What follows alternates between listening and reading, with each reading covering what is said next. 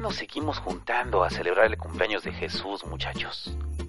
¿Será acaso que la locura, el exceso, las peleas y el consumismo sin control lo reservamos para fechas especiales? O tal vez el niño Dios así lo quiere y le encanta la violencia intrafamiliar. Hace unos meses subí una foto a Instagram con mi cara de repulsión al encontrarme un árbol navideño a mediados de octubre. Aún no acababa el mes y ya sonaba musiquita navideña. Esa musiquita que sale de las series de luces hechas por los duendes mágicos, los que preparan todo el año para iluminar los hogares, llenarlos de alegría y de paso hacer un negocio manufacturero que los ha posicionado como potencia económica mundial. O sea, los duendes chinos. Esa musiquita hecha por alguna planta en Shenzhen ya sonaba en pleno octubre. Aún hacía calor y las decoraciones de Día de Muertos adornaban los aparadores. Decoraciones que colgaron obviamente desde septiembre. La musiquita sonaba y repicaba. Miré alrededor y toda la tienda ya ofrecía decoraciones horribles de Navidad. ¿Qué clase de psicópata adorna su casa de temática navideña en pleno octubre? Al parecer muchos, porque al lado de mí, una señora observaba a detalle una escultura de Santa Claus, esas horribles, que ponen al lado de chocolates horribles que venden en las tiendas departamentales. No hay decoración navideña que no sea de mal gusto. Todo está pensado para que así lo sea. Si no es de mal gusto, no es navideño. Si no parece iglesia del barroco, no se ve bien. No basta una esfera, no señor, hay que ponerle un muérdago, un poco de heno, nieve artificial pegada, un par de castañas, un moño. Y entonces el duende chino en la fábrica en Shenzhen la inspeccionará y dirá, hay que ponerle más cosas, si no los estúpidos occidentales no las comprarán. Pégale etiqueta de reno y dos calamelos. Porque en mi mente sí hablan los chinos. ya que hayan la perfección, cuando ya no le cabe un elemento más a la esfera, cuando han logrado la decoración de mal gusto perfecta, la producen en masa, cargándose al planeta de por medio. Listas para que en la gran venta navideña de octubre, una señora se acerque y diga, ¡Ay, están divinas! ¡Deme 10 cajas! Y es así como funciona. Como no bastan unas simples esferas simplonas, que por cierto en un inicio eran manzanas que representaban las tentaciones, hay que sobrecargarlo de caramelos, galletas, listones, estrellas, ángeles, zapatitos y cuanta estupidez se nos ocurra. Por eso Coca-Cola dijo, si le ponen cualquier estupidez, que mejor le pongan estupideces con nuestro logo. Y ¡pum! Arbolito Coca-Cola. Con los ya tradicionales osos Coca-Cola. Que se dan cuenta de lo estúpido que suenan los ya tradicionales osos Coca-Cola. Que mágicamente conviven con los pingüinos Coca-Cola en esa hermosa Navidad iluminada en el Polo Norte, donde la energía que se produce para iluminarlo no está acabando con su hábitat, sino que es energía producida a través del amor y el espíritu navideño. ¿Para qué poner un nacimiento pequeño debajo del árbol si podemos poner uno gigante? Encabronadamente gigante. No basta con el niño Dios, la Virgen, el pobre de José que nunca entendió por qué iba a tener un hijo si no tuvo sexo. Y los tres reyes magos representando los clichés y prejuicios racistas de nuestra sociedad. No, no es suficiente. Que lleve más personajes secundarios que Dragon Ball. Pastores que solo están alimentando a las gallinas y gallinas, muchas gallinas un pastor perdido por ahí, porque no podemos entender el nacimiento de Jesús en esa familia disfuncional, si en ese pinche pastor, un montón de ángeles desperdigados por Jerusalén, burros, vacas y borregos que son fundamentales para el relato. La gente se obsesiona en hacer eh, el nacimiento de mal gusto, de saturarlo de monos. Así como usted se obsesiona en juntar monos babosos, de cualquier estupidez que le guste. Eh, para sus tíos, sus figuras de nacimiento son como sus funcos o sus figuras de Star Wars y cada año agregan más a la colección. Así que si usted tiene ahí una colección de Funcos, no puede, no tiene autoridad moral para cuestionar el nacimiento de su tía, con el niño Jesús gigante que le hace cuestionarse a ese diminuto José, ahí en el nacimiento. O sea, no solo no tuve sexo y tuve un hijo, ¿por qué demonios es 10 veces más grande que yo? Aunque para ser honesto, no conozco a nadie que tenga Funcos del tamaño de una persona, ni conozco a alguien que tenga tantos Funcos para que los exhiba y cobre por verlo. Y sea tanta la respuesta de la gente que hasta una feria se ponga fuera de su casa. Pero sí conozco un nacimiento que es así. Hay una casa aquí en la Ciudad de México que año con año ponía su nacimiento en el jardín. Obviamente cada año era más grande porque no tenían suficientes borregos ni pastores secundarios. Conforme pasaron los años, el nacimiento se volvió una megaproducción con sonidos y efectos especiales. Las familias pasaron de ser solo curiosos a pagar por verlo. Y obviamente no tardó en llegar a un acuerdo comercial entre los dueños del nacimiento y los comerciantes para que se pudieran establecer varios afuera de la casa. Fue así que ahora, si pasa por ahí, no solo verá el inmundo nacimiento gigante, desde afuera, obviamente porque desde adentro cuesta, sino que podrá comerse un hot cake, unos esquites, comprar un juguete y hasta ganarse un, un juguete en las canicas de la feria. Y ya de paso subirse a la canoa que está fuera de la casa. hay un juego mecánico afuera de casa, que es privada. Bloqueando el chingado eje 5. Porque no bastaba con el nacimiento. No, no, no. No bastaba con cobrarle la entrada a la gente. También era necesario venderles ponche, piñatas, abrigos, powerbanks y cuanta cosa se dejen, porque así lo hubiera querido Jesús. Creo que la gente dueña de ese nacimiento señaló del hermoso espíritu navideño, el tan bonito sentimiento que nos dejó de enseñanza el nacimiento de Jesús en su familia disfuncional. Sacarle dinero al prójimo. Porque la gente lo va a pagar. Claro que lo va a pagar. Si pagan por ver un nacimiento gigante, claro que se subirán a la canoa fuera de la casa, mientras se comen su hot cake. Al menos no es a mediados de octubre eh, que lo hagan lo del nacimiento. Pero como las lógicas del mercado no conocen de tiempos, estoy seguro de que ese nacimiento eventualmente abrirá las puertas de su sala en septiembre. El verdadero espíritu de la Navidad es el mercado. Y aunque todo el mundo lo sabe, todo el mundo aprovecha las ofertas navideñas de octubre. Porque no vaya a ser que se acaben esas esferas con renos, nieve, moños y una calcomanía que dice Merry Christmas. ¿Por qué le pone Merry Christmas a los adornos de Navidad? Para que se entienda o sea, si no lleva la etiqueta, no vas a ver que esa figura de hombre barbudo entallado en pijamas rojas, entregando regalos a varios niños, es Santa Claus. Entonces, ¿quién chingos va a ser? No creo que alguien vea como buena idea vender la figura de un pedófilo, que por la descripción también podría ser. Ya todos sabemos que Santa Claus, ¿para qué le ponen Merry Christmas? Pero el mercado no entiende de eso. Y a todos se lo ponen. Vea todo lo que compró, todo lo lleva, la servilleta, el pinche hot cake, la, bolsa de supermercado, todo dice Merry Christmas o Feliz Navidad. Es la Navidad diciéndole Feliz Navidad. La derrama económica que deja la Navidad es la más grande del año. No quiere decir que esa derrama sea para usted. Obviamente es para quien le vendió ese reno inflable para que lo ponga en la ventana de su departamento y ni se vea. Es para ese que le vendió el Santa Claus que dice... Así, con voz robotizada que aterroriza es para el que le vendió cuernos de reno para su auto. Porque claro, feliz Navidad pinche Versa. Es para el que le vendió el traje de duende para su perro feo, para hacerlo más feo. A eso se refieren con derrama económica, la cual tiene como motor la base de todo esto. Se llama regalo. Darnos regalos porque nació Jesús. ¿Entiende? O sea, nos damos regalos porque nació Jesús. O sea, es la cosa más idiota del mundo y lo seguimos haciendo.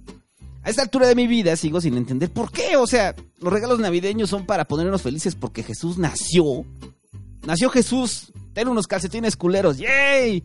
Nació Jesús. Ten una chamarra hecha por dendes chinos. ¡Yay!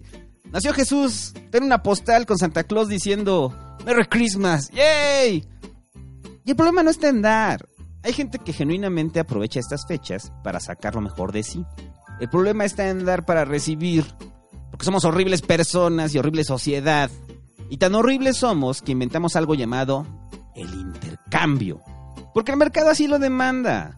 Un señor gordo con sombrero capitalista, un Scrooge al que nunca se le aparecieron los fantasmas, o se le aparecieron y ahora son sus inversores.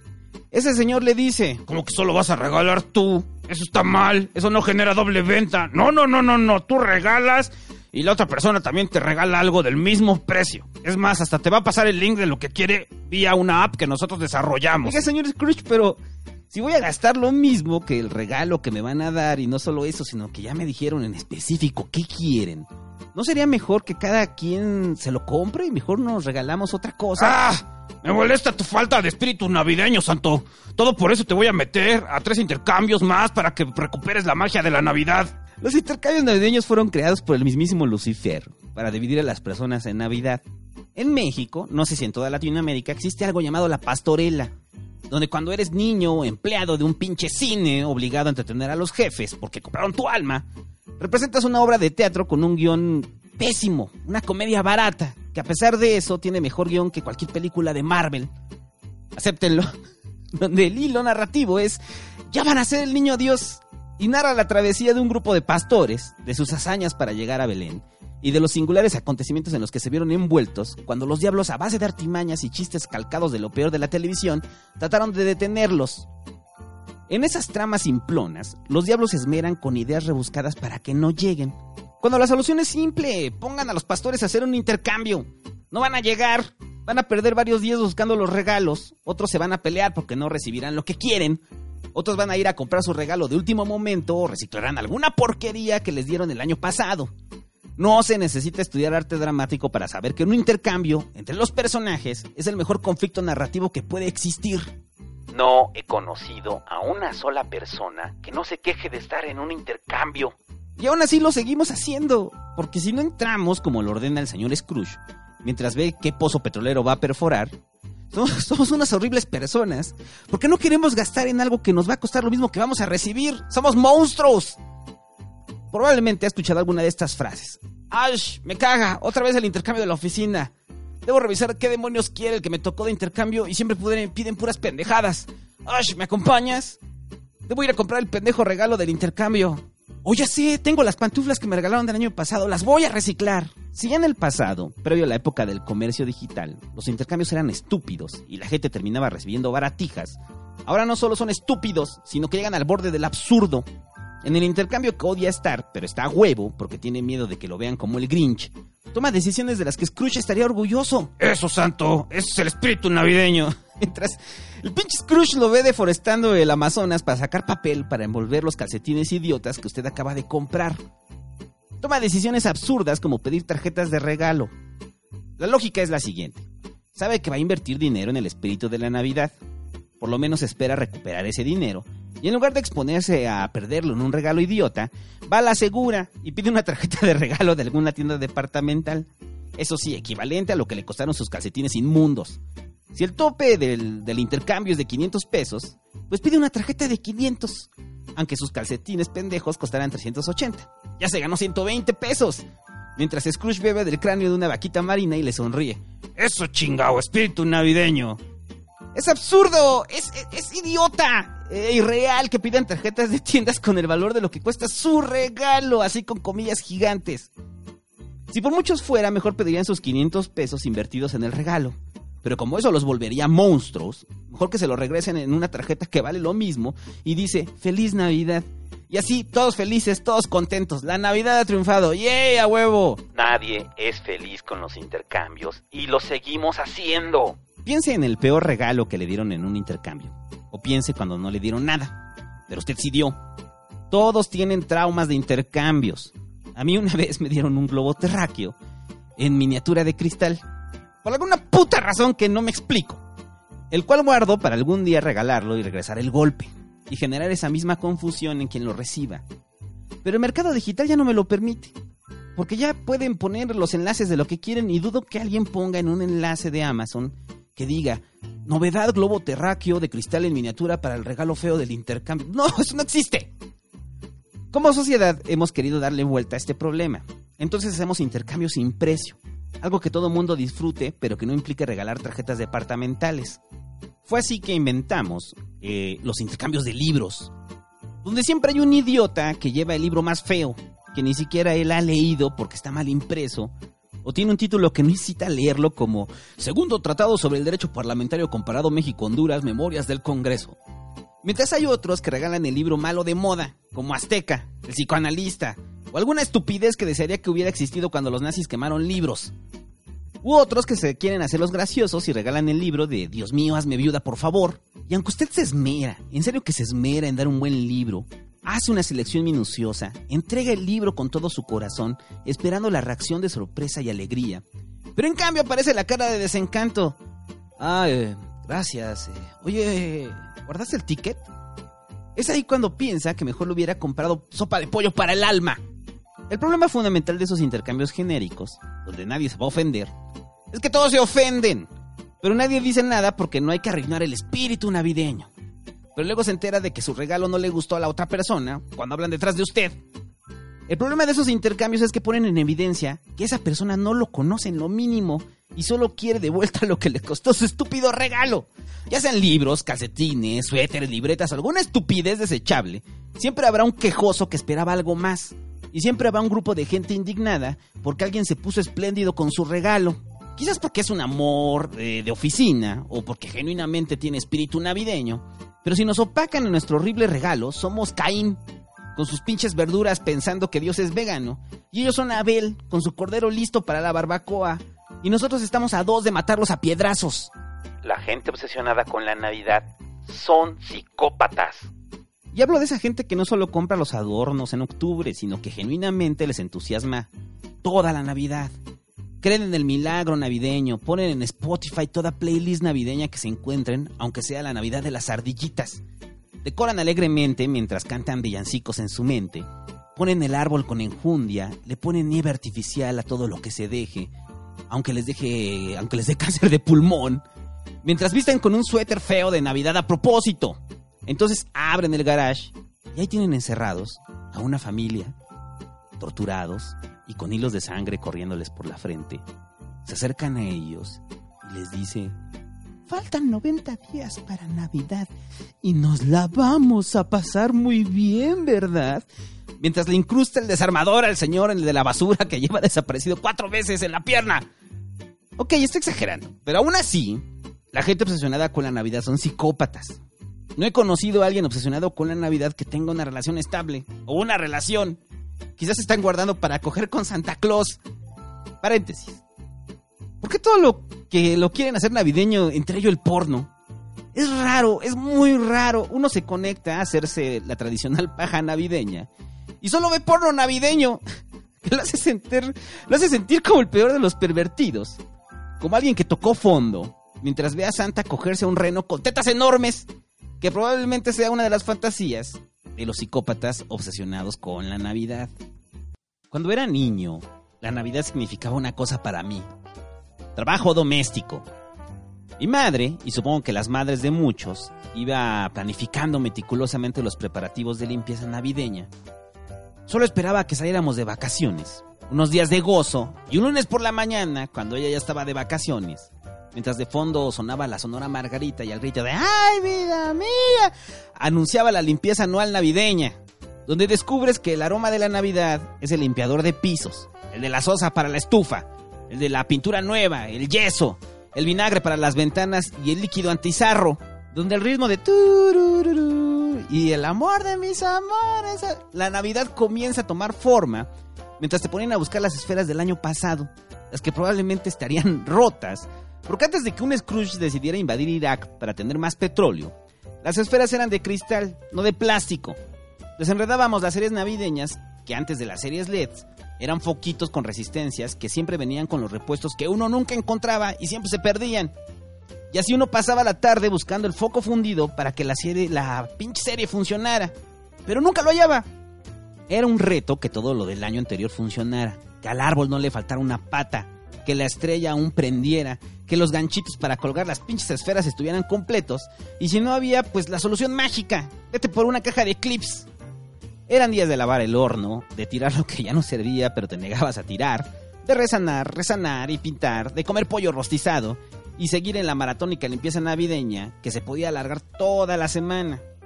Al final, cuando la casa relucía de limpia, cuando el árbol ya iluminaba la casa y todo olía recién pintado, al final, cuando las series de luz repicaban con su turururu y por fin podías sentarte a descansar y apreciar esos días de trabajo, yo miraba el rostro de mi madre. Sus ojos eran un mar de emoción, como los ojos de anime, a punto del llanto. Y yo era feliz de verla feliz. Su casa lucía perfecta. Lo único que la afeaba eran los chamacos mugrosos por estar limpiando y mi papá lleno de pintura, que parecía ficha albañil nos ordenaba bañarnos para gozar de su decoración. No se la fuéramos a fear.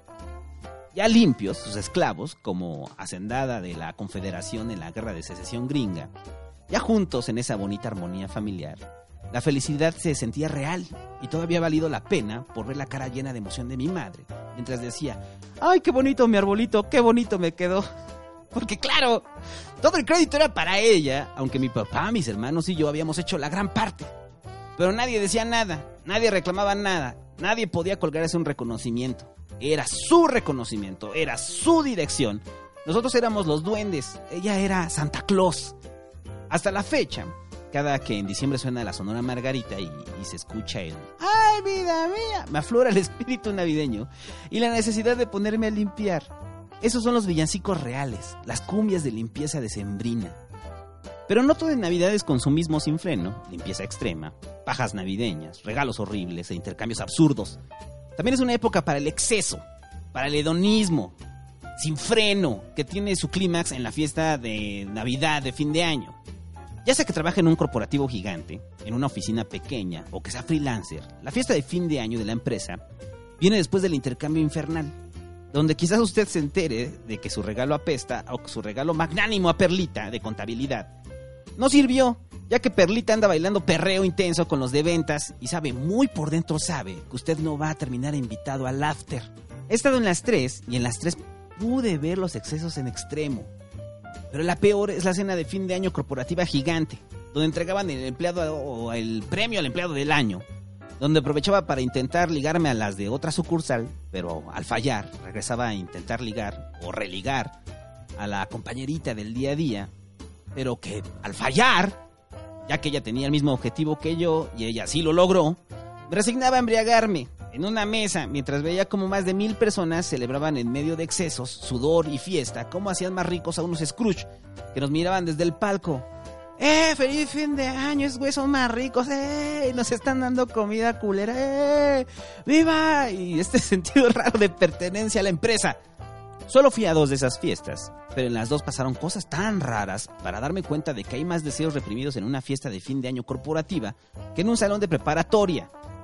En la primera, uno de los Scrooge, como buen presidente de la empresa, bajó a saludar a los empleados mesa por mesa, o político. Con lo que no contaba es que las empleadas iban a reaccionar como si fuera un sex symbol. Esa noche era como si él fuera Brad Pitt y bajara del pincho limpo a saludar a los mortales. Lo empezaron a rodear como leonas sobre su presa, y al ritmo de un reggaetón y perreo intenso le cerraron el paso. El presidente de la empresa primero se vio asustado, pero al darse cuenta de que las chicas que le bailaban rondaban por los inicios de los 20 y la juventud, al ritmo del alcohol y vestidos de noche, entallados, eran una combinación peligrosa. Y también supongo que tenía mucho deseo reprimido, ese que va a estallar en el momento menos indicado, como la fiesta de fin de año de la empresa que dirige. Comenzó a bailar con ellas, apartó a los guardaespaldas, se quitó el saco y empezó a gritar, dale, dale, mami. Todas aplaudían. Lo acariciaban y en lo que volteé la mirada para ponerle un hielo a mi trago, el tipo ya estaba sin playera. Una chica utilizó su corbata como correa para jalarlo hacia sus pechos y todas gritaban ¡Uh! ¿Ha visto ese porno de orgías donde todas las mujeres se vuelven locas? Ese día descubrí que sí existe. Solo necesitas ser presidente de una empresa poderosa, quien para ese momento ya estaba casi en calzones, manoseándose a cuatro chicas.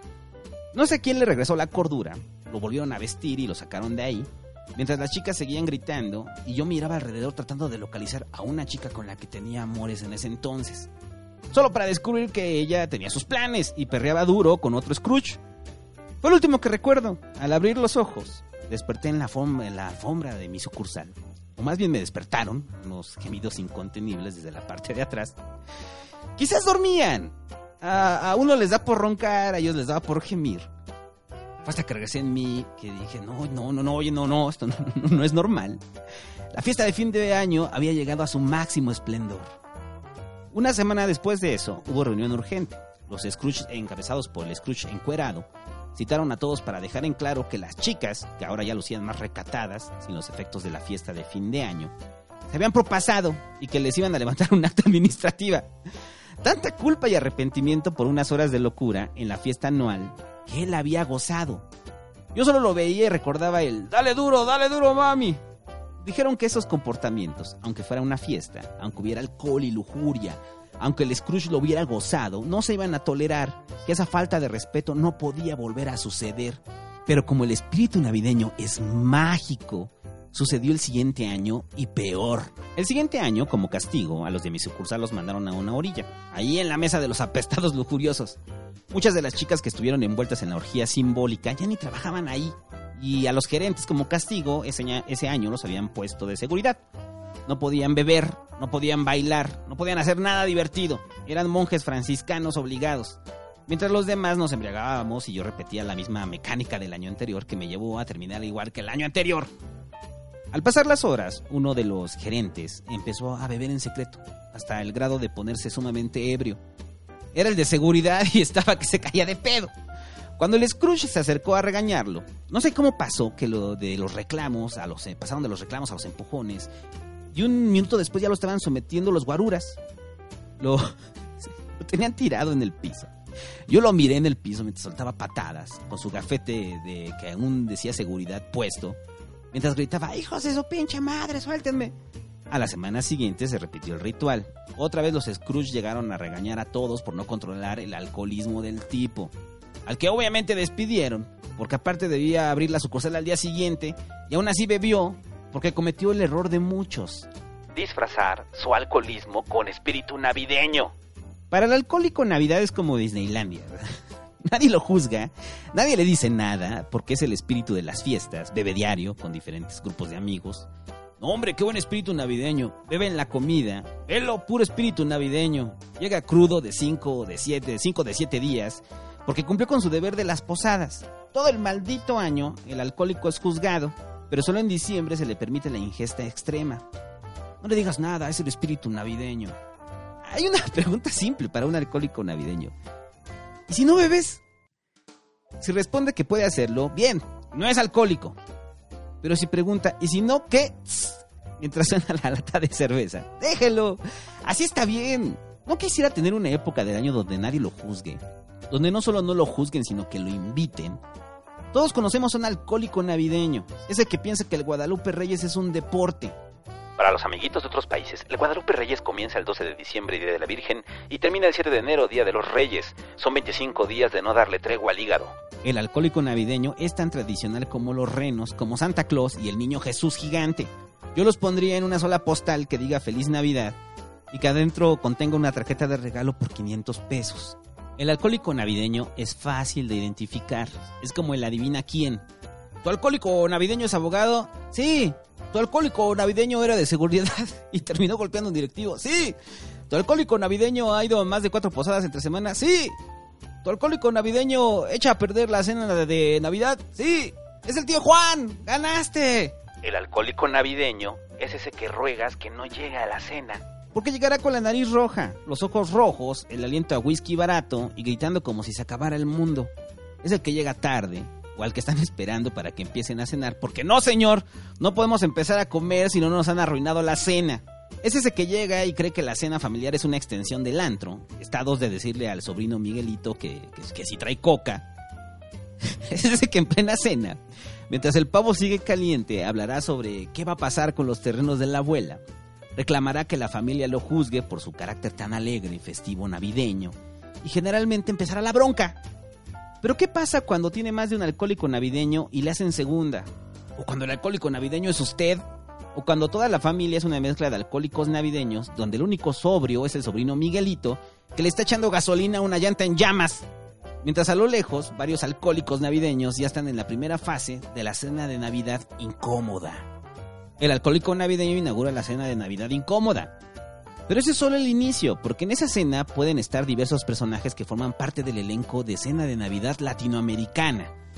Los familiares que uno ha visto en años, pero que esa noche son los más cercanos, el amigo de la familia que no tenía dónde ir, o se quiere coger a una de sus hermanas y termina callado toda la noche, esperando que el niño Dios le haga el milagro de coger en Navidad.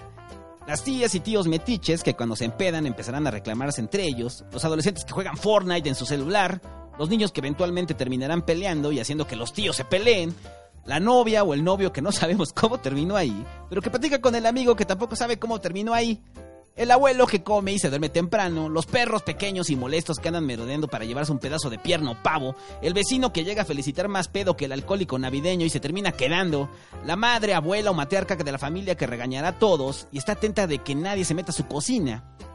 Ella es el rol fundamental en la cena navideña latinoamericana. Si no está ella, la Navidad es incómoda.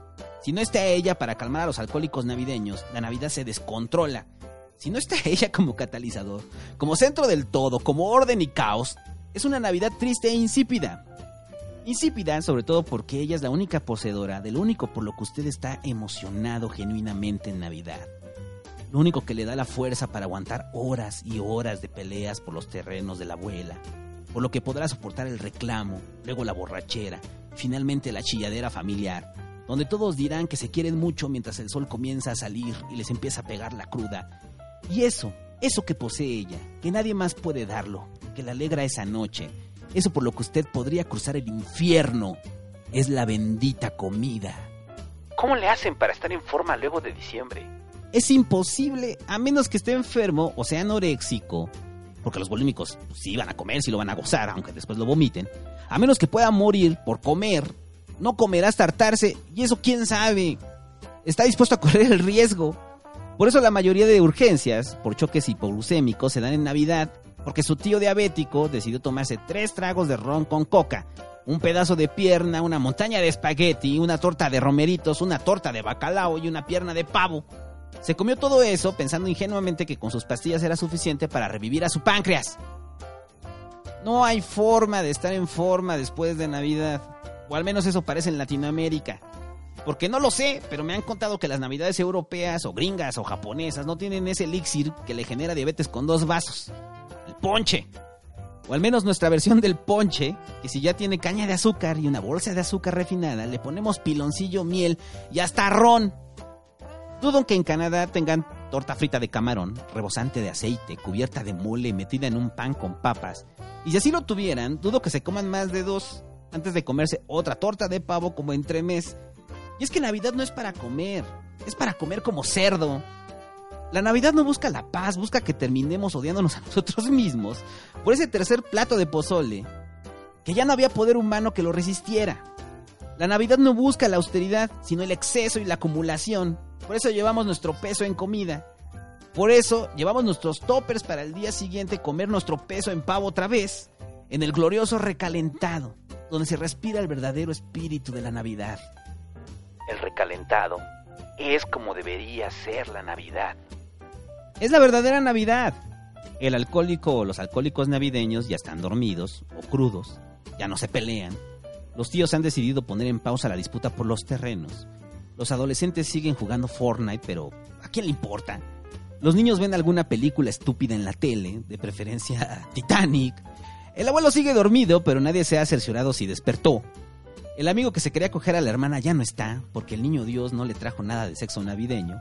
El novio o novia terminó peleándose y ahora solo es un recuerdo. El vecino chismoso y ebrio ya regresó a su casa a gozar de la paz y del recalentado. Y la matriarca recalienta todo. Y el aroma a pavo, a una segunda tanda de espagueti, comienza a inundar la casa. El ponche asesino burbujea. Los bolillos comienzan a crujir en el horno y todos se acercan como los pastores al ver el niño Dios. Así tal cual. Como cuando nació y todos estaban asombrados, luego de vencer las penurias, luego de sobrevivir a la locura, luego de esa noche horrible. Sus tías se vuelven pastoras, sus alcohólicos también. El abuelo resucita de los muertos. Los adolescentes bajan la mirada de su celular y se acercan como borreguitos. El amigo que pensó que se iba a coger a su hermana vuelve a tocar el timbre y vuelve a entrar todos se acercan mientras la matriarca como la Virgen María desenvuelve el pavo recalentado. Y es ahí cuando lo entiende, cuando la Navidad cobra sentido, cuando llega a la conclusión de que el nacimiento de Jesús está simbolizado en la carne con un segundo dorado. Piensan que en cualquier momento los Reyes Magos cruzarán la puerta y entrarán con aguacates, chiles y un refresco de naranja de dos litros. Tanta paz se respira, tanto amor. A todos ya se les olvidó el intercambio, su tío que perdió el trabajo en la fiesta de fin de año piensa que no importa. El pavo, perdón, eh, perdón, Dios proveerá. Todo es paz y amor. Hasta Titanic que en la tele se ve mejor. ¿Qué importa si es la peor película que existe?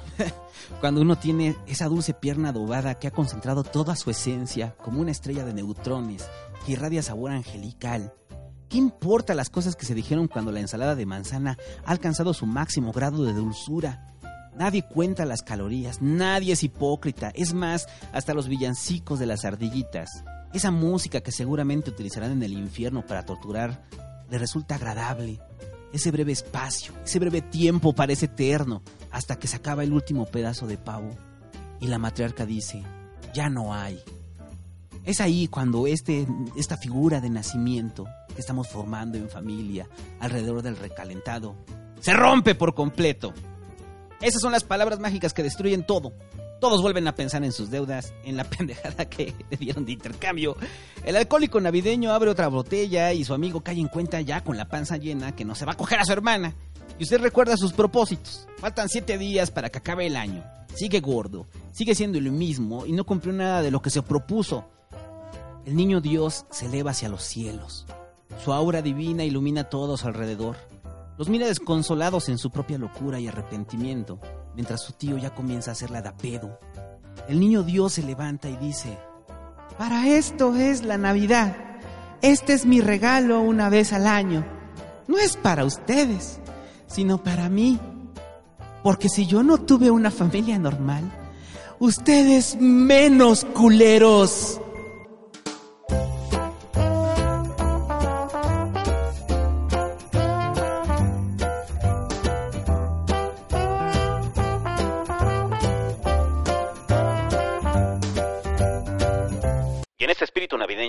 Anuncio rápido de la vida me da acidez, muchachos.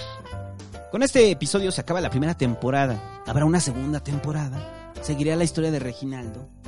La respuesta es sí, sí habrá, pero no sé cuándo. Eso dependerá de usted. Me explico.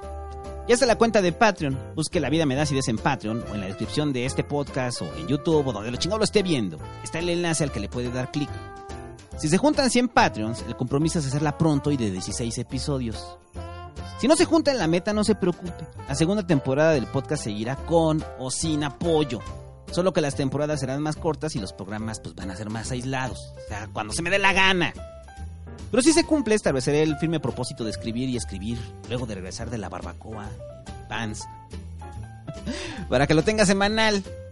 Si le da acidez dar un dólar al mes por algo que era gratis como los gordos con el queso, está bien, de cualquier forma seguirá. Pero si cree que esto vale queso extra, puede apoyar a la causa y gozar de programas exclusivos y estrenos anticipados de La Vida Me Da Acidez. Así que vaya al Patreon y suscríbase si quiere, y si no lo quiere hacer, pues no lo haga. Gracias a Armando P., Adrián Montelongo, El Mura, a Zain, a José Interiano, a José Esteban Heredia Córdoba, Alejandro Contreras y Héctor Farfán. Los Patreons fundadores de esta neurosis creativa llamada La Vida Me Da Acidez. Y ya. Feliz reunión disfuncional, muchachos.